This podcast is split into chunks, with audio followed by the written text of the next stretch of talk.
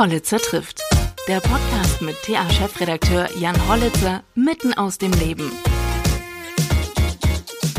Hallo bei Hollitzer trifft. Ich treffe heute Robert Feustel. Er ist Wissenschaftler und forscht unter anderem zu Drogen und das in sozial- und kulturwissenschaftlicher Hinsicht. Mit ihm spreche ich unter anderem über die geplante Legalisierung von Cannabis, die ja unter der Ampelregierung diskutiert und beschlossen werden soll.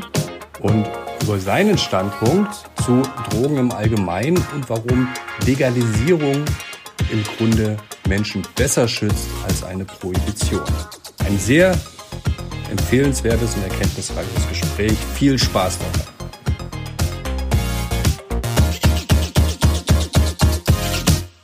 Ton Die. Tonqualität ist okay soweit? Ich verstehe Sie super. Ja. Und als wäre es gewollt, aber wir haben diesen Termin schon lange vereinbart, mhm. wurde just heute in Erfurt eins der bislang bundesweit größten Drogenlabore ausgehoben. Ach so, das ist mir entgangen, ja. Wo Chemikalien gefunden wurden, um eine Tonne Crystal Meth herzustellen. Oh, das ist eine Menge. 10 Kilo Crystal Meth waren da und 100 Kilo Marihuana. Warum gibt es denn diesen Bedarf nach Drogen? Das ist ja gleich eine ganz große, ganz schwierige Frage. Äh, zunächst muss man erstmal konstatieren, dass es immer einen Bedarf nach Drogen gab, solange wir das irgendwie beobachten können. Kulturgeschichtlich gibt es keine Zeit, wo wir irgendwie sagen können, okay, da gab es noch keine Drogen oder da haben Leute keine Drogen genommen. Ähm, warum der Bedarf so groß ist, das würde ich sagen, hängt relativ oft vom Zeitgeist ab. Es gibt unterschiedliche Konsummotive. Ähm, und Crystal und Gras zum Beispiel haben ja ein ziemlich unterschiedliches Wirkungsspektrum. Und das heißt, die Konsummotivation ist dann auch mitunter sehr anders als der jeweils anderen Droge. Ähm, aber wenn Sie schon so einsteigen, würde ich gleich sagen, naja, schon, daran, schon an der Frage sieht man, okay, Prohibitionen, Drogenverbote, bringt das was? Was bringt das? Wo führt das hin? Hm, wir sollten vielleicht anfangen, neu darüber nachzudenken, weil offenkundig äh, ist der Bedarf so groß, dass alle möglichen Leute alle möglichen Umwege eingehen, mhm. um trotzdem an Stoffe zu kommen und irgendwie was zu machen. Bei Crystal würde ich sagen, schwierig. Äh, ja, ich denke, da muss man, Gründe genau, ich glaube, da muss man differenzieren auch zwischen ja. äh, Mariana und äh, Marihuana und äh, Crystal, ne, vor allem. Ja, muss man schon, ja, ja. Wobei, also klar, das sind ganz unterschiedliche Drogen. Das Abhängigkeitspotenzial bei, bei Methamphetamin ist deutlich größer als bei Cannabis. Die sozialen und, und äh, gesundheitlichen Gefahren sind auch größer. Man sollte aber nicht vergessen, dass Crystal Meth oder Methamphetamin in dem Fall recht bekannt sein sollte in Deutschland. Ja, die, die Zeit von 33 bis 45 ist quasi eine Zeit, kommt, die Leute sind alle völlig voll, völlig druff auf Pervitin in allen möglichen Varianten. Ähm, damals galt aber Methamphetamin nicht als Droge, sondern als Medikament. Ja, die Templerwerke haben das in Millionenstückzahlen hergestellt. Die Hausfrau hat es als Praline bekommen, die Soldaten als Panzerschokolade. Das ist nicht gut, ich will das nicht rechtfertigen, ne? nicht, nicht missverstehen. Mhm. Ähm, das, da gilt es noch als Medikament, heute gilt es als Droge. Es ist auch eine Droge, ist keine Frage, ist auch eine gefährliche Droge. Aber man muss sozusagen jeweils ganz spezifisch hinschauen. Ähm, und Cannabis ist natürlich im Verhältnis zu, zu Methamphetamin eine relativ harmlose Droge, wenn man das sozusagen in, in Relation setzt. Äh, sowohl, sowohl was das Wirkungsspektrum angeht, als auch was die was die gesundheitlichen Gefahren angeht. Ich kann mich mit Cannabis im Prinzip nicht vergiften. Das ist kaum möglich. Ja, das ist, es gibt keine toxische Dosis bei Cannabis. Also ich kann mich damit auch nicht tödlich, keine letale Dosis, Entschuldigung. Ich kann mich damit nicht, nicht umbringen. Das geht mit, mit Amphetamin schon ganz gut. Ähm, ja, man muss bei Drogen, glaube ich, sehr genau hinschauen. Und eine große Aufgabe der Gegenwart ist eigentlich, das Drogenwissen zu verfeinern und herauszuführen aus diesen alten ideologischen Kämpfen, die wir sozusagen viele Jahrzehnte jetzt gewohnt sind. Wir haben so ganz typische Muster von, von guten und bösen Drogen, von harten und weichen Drogen, von Einstiegsdrogen. Da ist ganz viel falsch. Und wir müssen, glaube ich, einfach im Prinzip unser Drogenwissen komplett erneuern. Mhm. Das Drogenthema ist ja jetzt nochmal, ich hätte jetzt fast gesagt virulent, oder ich sage mal virulent, weil in Zeiten von Corona ist es ist virulent ja. so ein Wort. Ähm, schräges Bild, ja. Schräges Bild. Durch die äh, neue Ampelregierung, die wir haben, ist das Thema Legalisierung von Cannabis ja nochmal auf die Tagesordnung gekommen. Und wie stehen Sie dazu? Also ich würde sagen, und das ist auch ein, eine ziemliche Bastion in der Drogenforschung, in der Soziologie, die Legalisierung ist längst überfällig. Ja, also sowohl von Cannabis, eigentlich auch von anderen Drogen, wobei das ein anderes Thema ist. Da müssen wir nochmal genauer hinschauen, was das mit sich bringt. Und zwar aus zwei Gründen. Zum einen ähm, das ist offensichtlich. Wir sehen, dass die Prohibition nie den Effekt gebracht hat, den sie angeblich bringen sollte, nämlich irgendwie eine drogenfreie Gesellschaft herzustellen. Leute haben immer gekifft und haben weiter gekifft.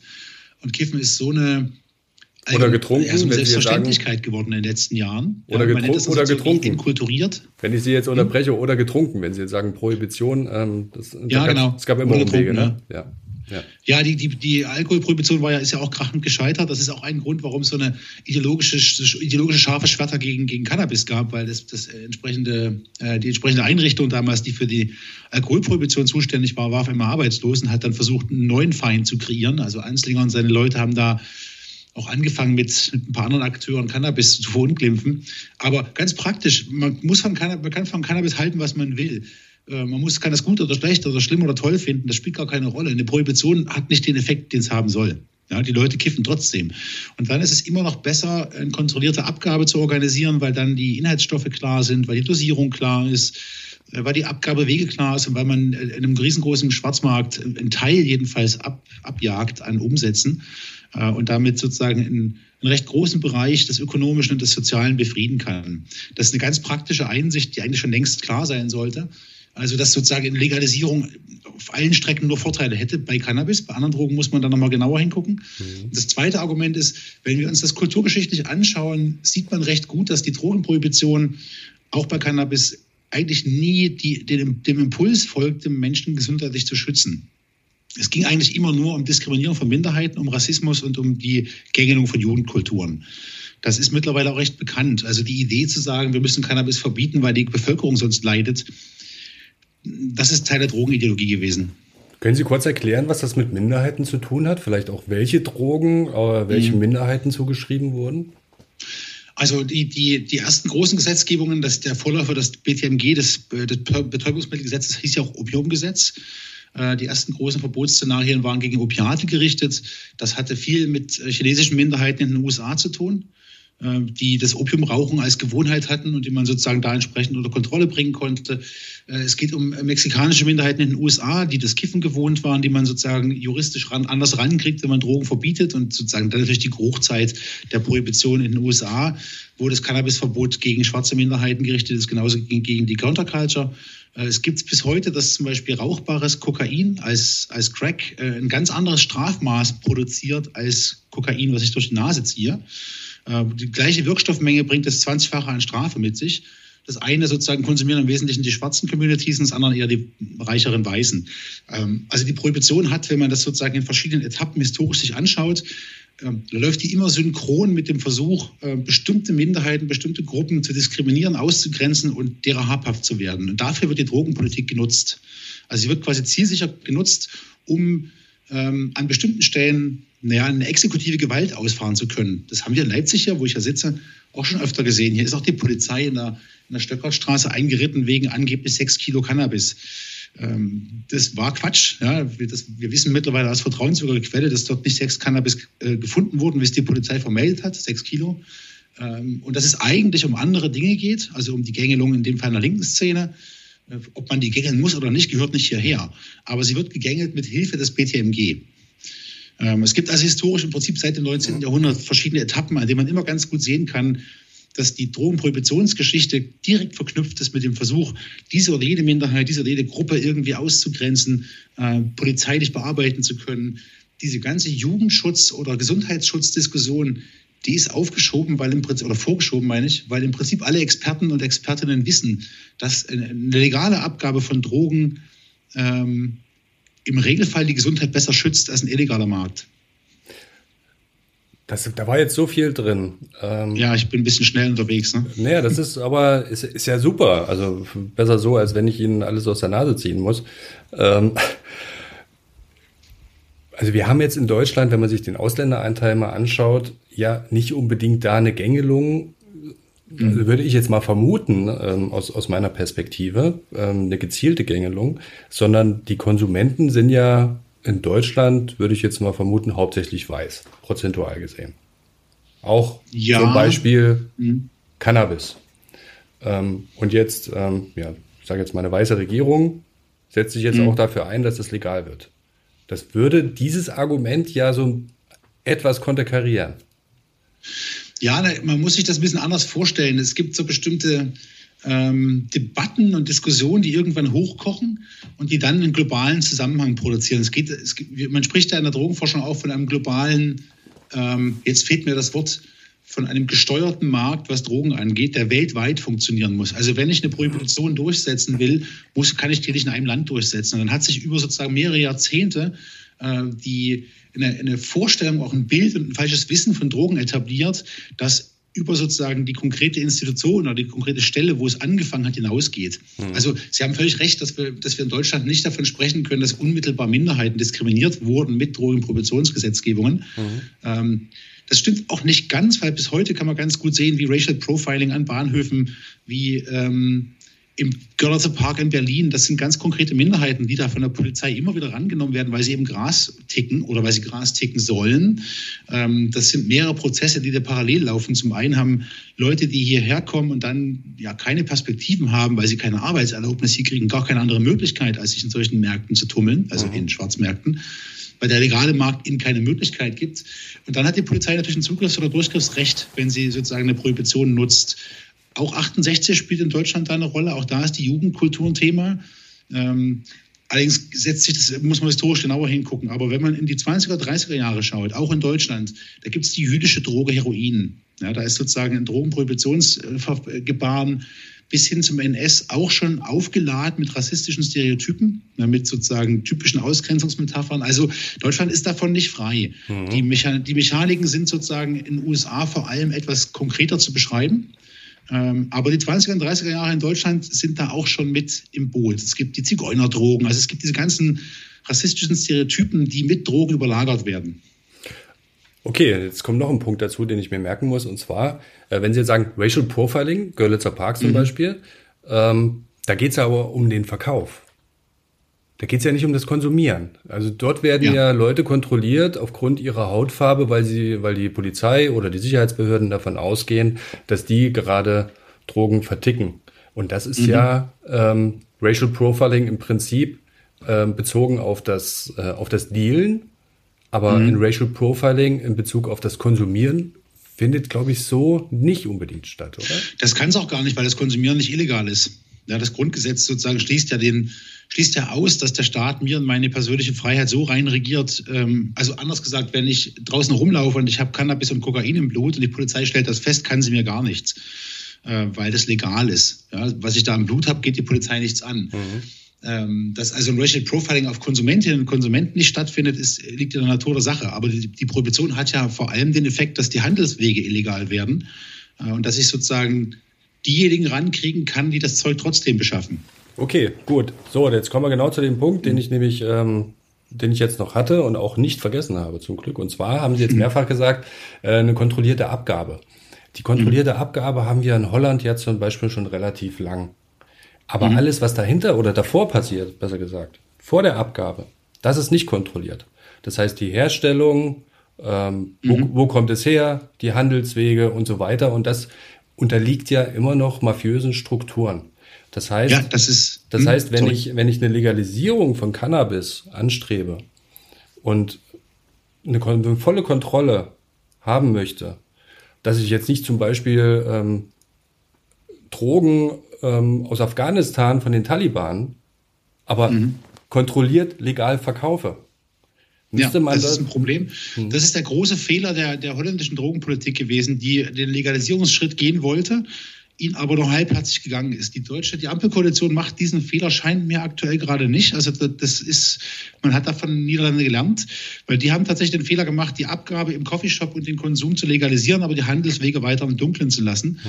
was natürlich dann ähm, dubiosen Leuten einen Haufen Geld in die Taschen spült. Es gibt auch schöne Berichte, wie kommen denn die Coffeeshops an ihr Cannabis? Ja, die reden da in einer ja. herrlichen Ambivalenz drüber, weil sie dürfen es haben, aber sie dürfen es nicht bekommen. Ja. Ähm, das ist absurd. Da ist sozusagen, da haben die einen riesen Fehler gemacht. Das ist in Kanada auch schon anders gesteuert und die deutsche Legalisierungs, die, die Legalisierungsansätze, auf die wir jetzt zulaufen, sind da, glaube ich, clever genug, tatsächlich einen kontrollierten Anbau ebenfalls mit zu regulieren. Mhm. Das geht bei Cannabis recht einfach, weil das hier wächst. Das ist ja im Prinzip eine Art Unkraut. Das ist jetzt nichts, was ähm, botanische Spezialisten braucht, um es anzubauen. Ähm, und da muss man sozusagen ja die, die Supply Chains, die, die Handelsketten vollständig legalisieren und vollständig unter Kontrolle bringen. Das heißt nicht, dass es nicht trotzdem einen Schwarzmarkt nebenher geben wird. Ja, es wäre naiv zu glauben, dass nur weil man jetzt irgendwie in der Apotheke dann Cannabis kaufen kann, dass keiner mehr Schwarzcannabis verkauft oder kauft. Mhm. Ich nehme nur stark an, dass der Schwarzmarkt deutlich schrumpfen wird, wenn Leute legal an, ähm, an Stoffe rankommen, deren Inhaltsstoffe sie kontrollieren können. Ja. Es soll, es soll ja auch einen anderen Effekt geben. Ähm, um an Cannabis zu kommen, brauche ich einen Dealer. Mhm. Und der Dealer hat ja auch, oder naturgemäß irgendwie so einen relativ großen Bauchladen. Der hat nicht nur Cannabis, der hat auch noch andere Dinge. Dass man dadurch eben ähm, den Zugang, also wenn man erstmal einen Kontakt mit einem Dealer hat, der einem eventuell auch noch was anderes gibt, den Zugang mhm. oder die Verführung zu härteren Drogen vermindert. Das ist, glaube ich, so eher ein Klischee. Nee, das glaube ich, die, die Forschung würde dazu sagen, das ist eher ein Klischee. Mhm. Das, so ganz so funktioniert es nicht. Äh, einerseits äh, gibt es Forschung dazu, dass die, die allermeisten Drogenkonsum, die, die allermeisten Drogenhandelsakte sind sogenannte äh, Social Supply Praktiken. Also irgendwer bringt irgendwem die Droge mit. Ja, also wenn jemand Cannabis will, kenne ich irgendjemanden, der einen Dealer kennt und sage, hier bringst du mir ein Gramm Gras mit. Das heißt, neun von zehn sozusagen Situation, wo die, Dro wo die Droge die Hand, der von einer Hand die andere wechselt, ist gar kein Dealer direkt beteiligt, weil derjenige, der es organisiert hat, gar keinen Aufschlag kriegt, also keinen Gewinn macht, sondern nur was mitkauft. Mhm. Ähm, das ist das eine. Also die, die, die, die Praktiken des Konsums, des Drogenkaufens sind ein bisschen anders, als wir uns das vorstellen.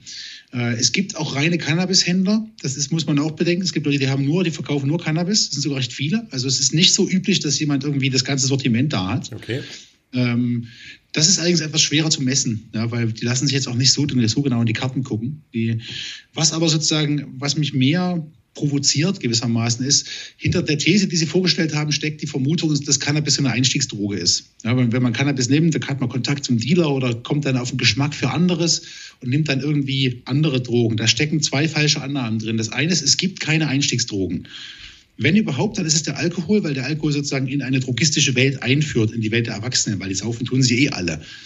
Aber es gibt keine beobachtbaren, keine belegbaren Zahlen, keine, keine Statistiken, keine Hinweise darauf, dass irgendwer, der kifft, dann auch mit irgendeinem Automatismus später zu anderen Drogen greift, weil das Cannabis nicht mehr reicht oder sowas. Das gibt es nicht. Das, das, ist, das ist seit Jahrzehnten eine eingeübte Legende von der Einstiegsdroge. Das mhm. ist sozusagen ein, ein Element, womit man das Cannabis über Jahre lang verteufeln wollte, mhm.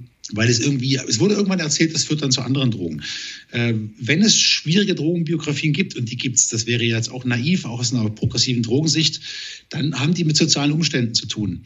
Leute sind auf einer schiefen Bahn, sind sozial exkludiert, haben ökonomische Schwierigkeiten, Stress mit den Eltern, ähm, landen auf der Straße und greifen dann zu Drogen, um sozusagen den, den Wahnsinn ihres asozialen Alltags, asozial meine ich gar nicht die Leute, sondern sozusagen die Umstände, um das auszuhalten. Und das macht sich mit Heroin viel leichter. Also in, in sehr, sehr vielen Fällen kommt die Droge zum Problem dazu und nicht die, die Droge macht nicht das Problem sozusagen. Und die zweite Annahme, die drinsteckt, die, die, die man mit Vorsicht genießen muss, ist die, die falsche Unterscheidung von harten und weichen Drogen. Es gibt im Prinzip keine harten und weichen Drogen, es gibt nur harte und weiche Konsumformen. Ähm, ich kann Alkohol und Cannabis gelten als weiche Drogen. Ich kann Alkohol so hart konsumieren, da kann ich jeden Koks in die Tasche stecken damit. Mhm. Ja, also man muss bei, dem, beim, bei den Drogen sozusagen auch, das ist so eine ganz eingeübte alte ideologische Gegenüberstellung von harten und weichen Drogen. Und die weichen Drogen sind irgendwie noch okay und die harten nicht. Wenn man sich genauer anguckt, wer was in welchem Maß konsumiert, welche Stoffe welche Wirkungen haben, zerbricht diese Gegenüberstellung. Mhm. In Deutschland sterben so irgendwas zwischen 70 und 80.000 Menschen äh, jährlich an Alkoholkonsum, Verbindung mit mhm. Tabak dann auch oft. Wäre es denn ohne eine Legalisierung von Alkohol, gäbe es dann mehr Tote? Also das ist jetzt einfach genau diese, diese, diese Annahme dessen, äh, mhm. wenn Alkohol so gefährlich ist, warum wird es dann toleriert, auch politisch toleriert? Weil eben eine Legalisierung besser mhm. ist, weniger Tote hervorruft oder nicht? Ja, schon, das, das können wir uns kaum vorstellen. Aber Alkohol hat immer einen Sonderstatus, muss man immer ein bisschen ausklammern aus der Diskussion. Nicht, weil es irgendwie ungefährlicher ist oder weil es die bessere Droge ist, sondern weil Alkohol ähm, in der Soziologie sagt man entkulturiert, das heißt Cannabis jetzt in Teilen auch schon ist. Äh, Alkohol ist sozusagen ein selbstverständlicher Bestandteil der lebensweltlichen Erfahrungen seit Jahrhunderten. Das hat damit zu tun, dass äh, über viele Jahrhunderte bis in die frühe Neuzeit, ein bisschen später sogar noch, Wasser ähm, nicht als Wasser getrunken wurde, sondern mit Alkoholmengen, mit gewissen Alkoholmengen desinfiziert wurde. Will heißen, auch Kinder und Jugendliche haben im 16. Jahrhundert Bier getrunken mit etwas weniger Prozent, als wir es heute kennen, mhm. weil aber der, der Alkoholanteil sozusagen das Wasser desinfiziert hat. Mhm. Will heißen, Alkohol ist sozusagen als, als täglicher, als Bestandteil des täglichen Bedarfs kulturgeschichtlich so implementiert, dass ein Verbot sich überhaupt nicht darstellen lässt. Ja? Äh, und die, die äh, Prohibitionszeit in den USA zeigt recht deutlich, dass die Leute sich das Saufen nicht nehmen lassen, auch wenn man es verbietet. Die fangen an, in jedem scheiß Keller selber zu brauen und dann wird es gefährlich. Ja, dann kommen komische Mischungen bei raus, dann macht jemand was nicht sauber. Äh, in der Tat wäre es so, wenn wir ab morgen Alkohol verbieten, würde man in einem Jahr sehen, dass die, die Zahl an, an toten Leuten aufgrund von Alkohol in die Höhe schnellt. Mhm. Ja, total spannend. Also das aus also, äh, wissenschaftlicher ja. Perspektive zu hören und trotzdem ist es immer wieder interessant, auf äh, welche vielfältige Art und Weise wir uns heutzutage desinfizieren, in welchen Geschmacksrichtungen ja, und äh, Prozentgraden. Ja, ja. ja, Alkohol ist eine komische Geschichte. Da bin ich kein großer Experte. Ich habe mich mit anderen Drogen eher beschäftigt, aber Alkohol ist schon auch spannend. Ja. Ähm, es gibt so lustige Vergleiche. Es gibt so ein Bild von William Hogarth aus dem 18. Jahrhundert. Da gibt es Beer Street und Gin Lane, heißt das. Das sind zwei Bilder. Das eine ist Beer Street, das ist so eine, ja, London, glaube ich, muss das sein, Mitte 18. Jahrhundert. Das ist eine super Szenerie, alles ist schön. Es gibt ein kleines Festgelage, alle trinken Bier. Und parallel dazu gibt es ein Bild, das ist die Gin Lane, da ist Untergang. Ja. Ein Kind lässt ihre, äh, eine Frau lässt ihr Kind fallen, jemand hat sich erhängt. Und daran ist der Gin schuld. Ja? Und heute ist Gin, wenn man das mal sozusagen kontrastiert, aber so ein ähm, Mittel-Upper-Class-Hipster-Kulturphänomen. Ja, heute gibt es tausend verschiedene Gin-Sorten, das ist was ganz Feines. Also die Kulturgeschichte des Alkohols ist schon auch spannend. Ja. Nochmal vielleicht zu, zu meiner Einstiegsfrage zurück. Warum konsumieren so viele Menschen Drogen?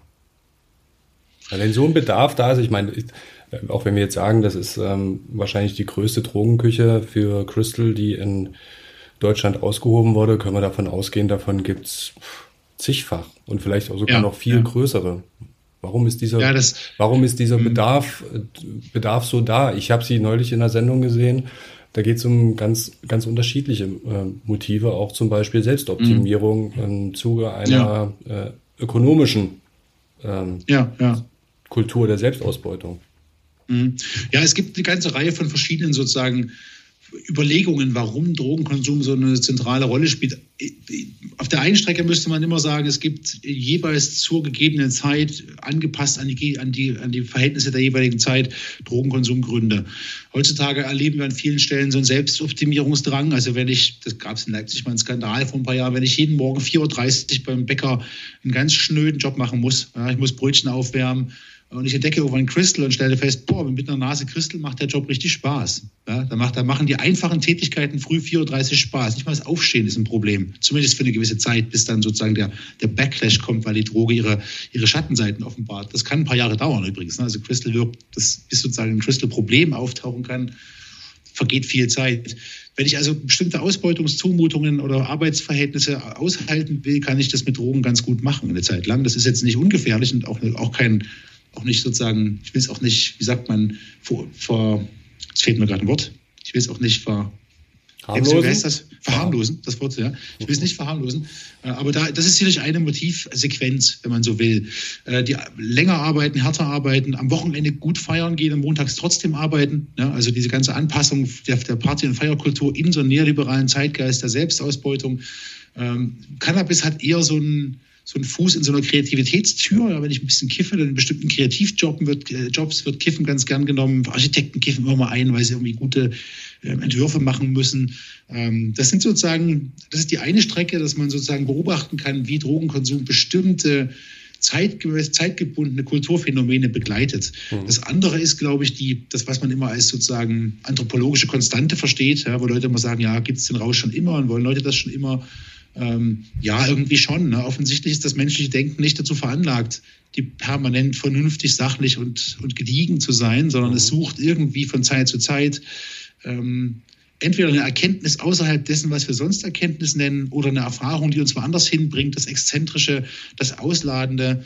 Das Besondere. Das, das bezieht sich gar nicht so sehr auf Drogen. Die Kulturgeschichte ist voll von sozusagen Versuchen, außerhalb des vernünftigen Denkens unterwegs zu sein. Also Film und Musik ist da sozusagen permanent mit beschäftigt. Was ist eine, ein richtig guter Track, richtig gute Musik? Ja, die ist, ist ein ekstatischer Moment. Das ist schon ganz nah an Drogenerfahrungen. Und das ist so eine andere Spur, das gibt es auch irgendwie schon immer. Und das wird sich auch nicht austreiben lassen. Auch viele große Künstler ne, haben ja unter, ja. unter Drogeneinfluss ihre, ihre Werke kreiert. Und es ist ja scheinbar nicht nur menschlich, sondern auch in der Tierwelt gibt es ja da Beobachtungen, dass äh, einige Tiere auf fermentierte Früchte gerne mal zurückgreifen, um sich zu benebeln. Ja, ja, es gibt so Stories. Ich bin da ein bisschen skeptisch, weil eine der berühmten Stories, das ist so ein alter Hollywood-Film, so eine Tierdoku. Da ist in den letzten Jahren aufgefallen, dass das nicht so ganz, äh, dass der Film so ein bisschen gefaked ist, dass ein paar Sachen da nicht so ganz sauber zustande gekommen sind. Aber ja, es gibt ein paar lustige Sequenzen, wenn Tiere occasionally in wiederkehrenden Rhythmen anfangen, sich eigentlich einen einzuwerfen oder einen ein, sich zu betanken. Mhm. Auch da scheint es das zu geben. Wir können das jetzt schwer vergleichen, wir können mit Tieren jetzt schlecht reden. Insofern mhm. ist das immer so ein bisschen abgekoppelt. Mhm. Aber die die Beobachtung, dass sozusagen, oder man muss es vielleicht nochmal ganz anders drehen. Wir gehen immer irgendwie davon aus, dass es so eine schroffe Gegenüberstellung gibt von dem vernünftigen, nüchternen, nicht berauschten Denken und dem Rausch auf der anderen Seite. In Wirklichkeit gibt es immer nur ganz viele Zustände dazwischen. Ja, wenn wir über Sexualität nachdenken, über romantische Liebesbeziehungen nachdenken, wenn wir über Pegida nachdenken, über Querdenker, ich es tut mir leid, ich kann die nicht als vernünftig kategorisieren. Das funktioniert nicht. Ja? Wenn ich dort sozusagen mir die Demos angucke, wenn ich die sozusagen phänomenologisch beobachte, also weniger darauf achte, inhaltlich was gesagt wird, sondern wie treten Leute auf, wie ist die Interaktion, ist das nüchtern? Habe ich meine Zweifel. Ja? Das ist jetzt nicht die schönste Droge. Aber was ich sagen will, ist, wir, wir haben, glaube ich, uns über viele Jahrzehnte angewöhnt, zu stark in so, in so Opposition zu denken, ja? von der vernünftigen Welt und der berauschten Welt. Mhm eigentlich sind alles ständig Grauzonen dazwischen. Zu diesem, äh, zu diesem Thema nochmal, wer konsumiert? In, in, es muss sich ja durch alle gesellschaftlichen Bereiche eigentlich durchziehen. Ne? Mhm. Ob, ob, arm, ob äh, wohlhabend, ob reich. Äh, es muss ja irgendwie überall eine Rolle spielen, sonst gäbe es auch diesen gigantischen Markt nicht, wenn wir hören, welche Kartelle da aus Südamerika ähm, Milliarden in unvorstellbaren mhm. Dimensionen erwirtschaften. Ja, ja. Also wir haben auch noch ein zweites Problem. Das ist ja bei der, mit einer Zeitung sozusagen ein Stück weit, da gehört es vielleicht auch hin. Wir haben eine Wahrnehmungsverzerrung. Ja, das ist gar kein Vorwurf an Zeitungen, Gottes Willen, nicht falsch verstehen. Äh, wir sehen aber, wenn es um Drogen geht, im Regelfall nur die Bereiche, die auf die sichtbar und auffällig werden mhm. und dann damit eigentlich auch nur die problematischen Teile. Also wir sehen ein klassisches Bild von früher, den, den Heroin-Junkie am Hamburger ba am Frankfurter Bahnhof. Der ist bekannt, ja, mittlerweile zum Klischee mutiert. Ähm, wir sehen äh, Alkoholiker und Alkoholikerinnen auf der Parkbank sitzen. Was wir aber nicht sehen, ist ein, ein, relativ großer Bereich eines möglicherweise mehr oder weniger kontrollierten Konsums, also eines Phänomenbereichs, der wo Leute unter kontrollierten Umständen mit einer gewissen Vorsicht, auch was sozusagen Abhängigkeitswirkung angeht, Drogen konsumieren, die aber weder sozial noch politisch auffällig werden. Mhm.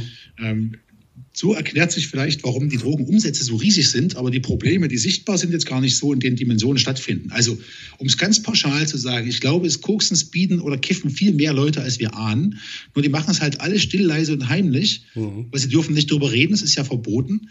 Äh, aber sie machen es, zumindest manche oder viele oder einige, ich kann das nicht messen, ne? sie machen es in, in einem Rahmen, der weder sozial noch gesundheitlich auffällig wird und tragen trotzdem damit mit ihrem Konsum zur, zum Fortbestehen und der, und der Ökonomie der organisierten Kriminalität bei.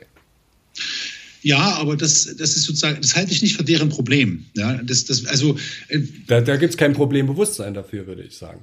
Ja, das gibt es nicht, aber ich würde auch sagen, das ist insofern äh, das Problem oder das Thema ist dann falsch adressiert. Ich würde sagen, das müsste man politisch adressieren, weil ich der harten Überzeugung bin, dass die Legalisierung von Cannabis nicht reicht. Wir brauchen auch eine Legalisierung von anderen Stoffen. Jetzt nicht morgen gleich, weil das wäre sozusagen ein Kaltstart, der Schwierigkeiten produzieren könnte, weil es doch viele gibt, die von den Stoffen keine Ahnung haben.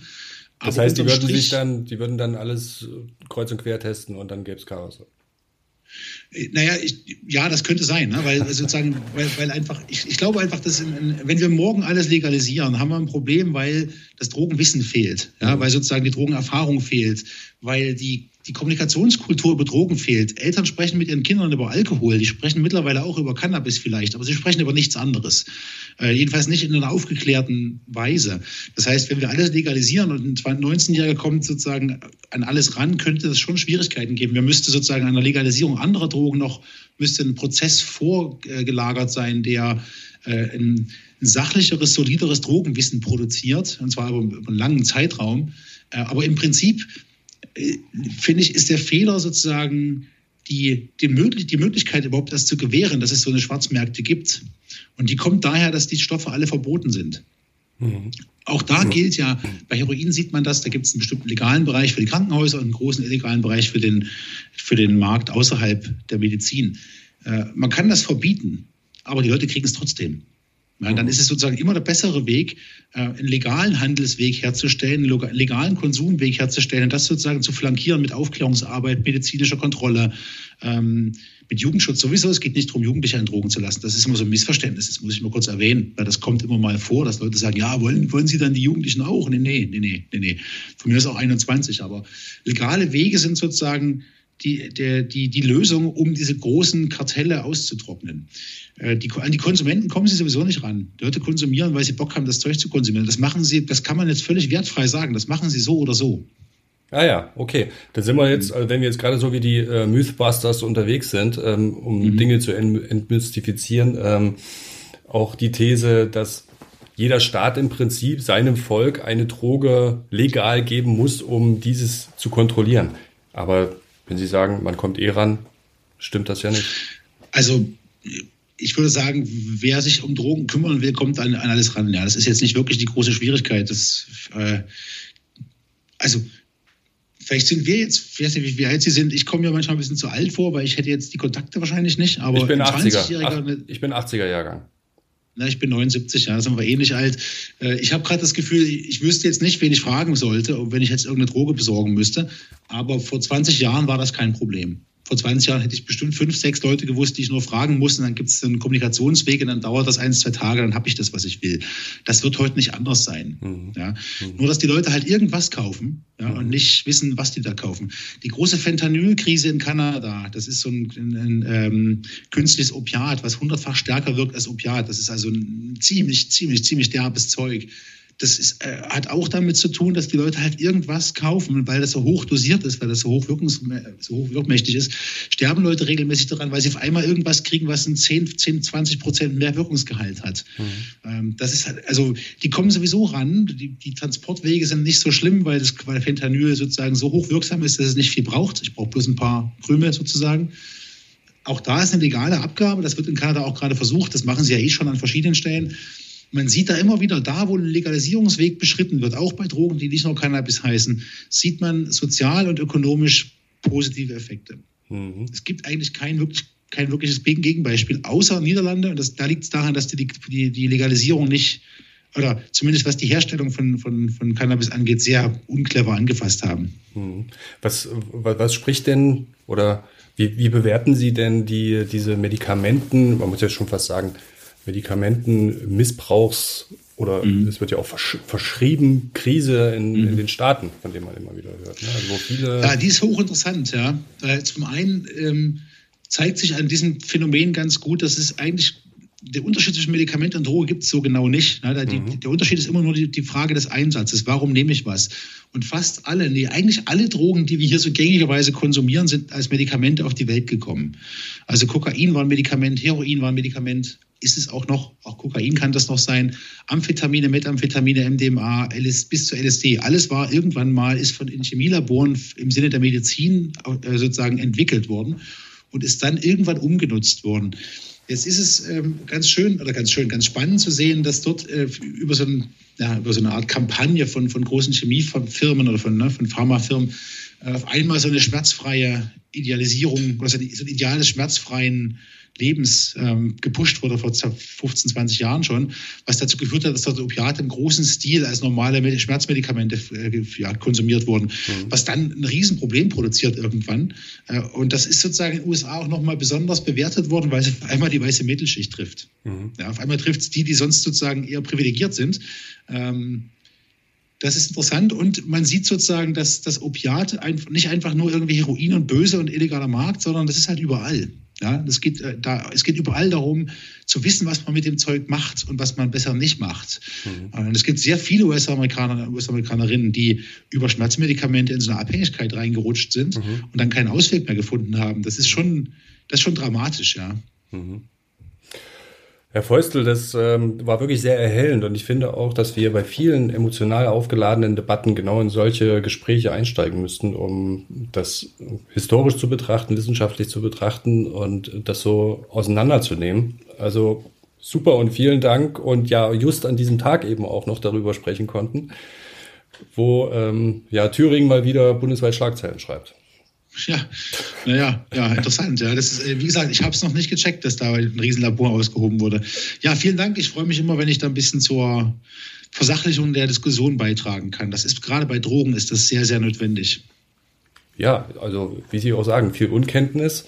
Oft mhm. äh, ähm, entsteht Erkenntnis auch aus einer eigenen Erfahrung und ähm, also ich kann nur von mir sprechen, ich habe da keine Erfahrung damit und dann hat man natürlich so die, die ein oder anderen Stereotype im Kopf. Ja, ja, ich, ich kann das von mir auch sagen. Ich habe ich hab dann über die Jahre, das kann ich, gebe ich mir da auch offen zu, ein paar Erfahrungen gemacht, aber die waren im Regelfall geprägt davon, ich will jetzt nicht ins Detail gehen, aber die waren im Regelfall geprägt davon, äh, das Stereotyp mit einer Wirklichkeit abzugleichen und festzustellen, dass die Dinge mitunter sehr weit auseinander liegen. Mhm. Also, jetzt mal Full Transparency, das können Sie auch aussenden, ist mir egal. Ich habe irgendwann mal gekokst und habe gedacht, das war jetzt Kokain ich lache mich kaputt, das ist ja albern. Ja? Mhm. Also ich war recht enttäuscht.